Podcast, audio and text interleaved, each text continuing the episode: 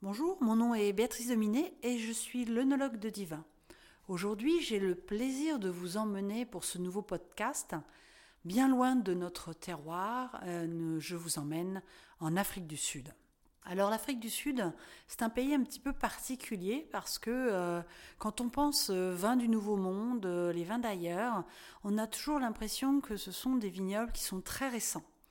Et là, la particularité, c'est qu'en fait, les premières vignes euh, qui sont plantées au Cap euh, sont plantées au milieu du XVIIe siècle par des colons euh, hollandais. En fait, ça va se passer assez rapidement parce que ils vont arriver et cinq ans après l'arrivée des premiers colons, eh bien, ils vont être à leur première vendange. Je pense que c'est l'année 1659 qui est identifiée comme étant la première vendange là-bas. En 1688, euh, il y a à peu près 200 huguenots français qui vont arriver et qui vont donc accélérer forcément le développement de la vigne. Donc c'est un vignoble assez ancien, 17e. Euh, malgré tout, comme dans beaucoup d'autres vignobles, euh, à la fin du 19e, le phylloxéra va ravager le vignoble et va mettre un coup d'arrêt au développement. Il faudra attendre le début du 20e siècle avec en 1918 la création du KWV euh, c'est-à-dire en fait la coopérative, qui va marquer le véritable tournant qualitatif du vignoble. S'en suivra une période un peu plus compliquée, ce sera l'apartheid.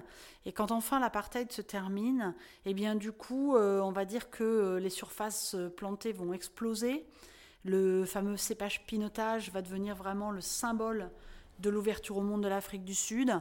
C'est vraiment le début de ce que nous, on connaît de ce vignoble. Aujourd'hui, euh, on est situé entre le 8e et le 9e pays producteur au monde, en Afrique du Sud, un peu plus de 100 000 hectares, suivant les, chiffres, et en tout cas le premier pays producteur du continent africain. On a de nombreuses variétés présentes. Les cépages blancs sont un peu plus présents que les cépages noirs. Alors en blanc, ce qui domine, j'allais dire presque bien sûr, c'est le chenin, que l'on a longtemps appelé Steen, euh, c'est aujourd'hui quand même le premier pays producteur au monde de chenin. Euh, bon, nous, dans la Loire, on en a pas mal, mais un peu moins quand même que chez nos amis d'Afrique du Sud. On retrouve aussi le chardonnay et le sauvignon blanc.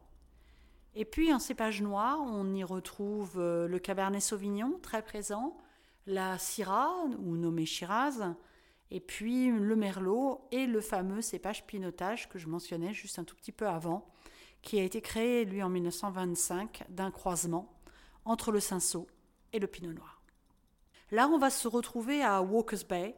Euh, c'est situé à l'est et au sud de Cape Town, à environ une demi-heure de route. On y retrouve une petite ville qui s'appelle Hermanus, une très jolie ville balnéaire, euh, vraiment euh, très belle région. Euh, je vous en parle d'autant plus facilement que j'ai eu la chance d'y aller il y a quelques années. Et c'est magnifique. C'est connu pour être l'endroit où normalement les baleines vont aller frayer pour faire leurs petits. Euh, moi, j'avais pas eu l'occasion d'en voir, mais c'est un endroit qui est connu pour ça. Donc, on est tout proche de l'océan et c'est un océan bah, qu'on hésite à nommer entre Atlantique ou Indien, puisqu'on est juste à la limite.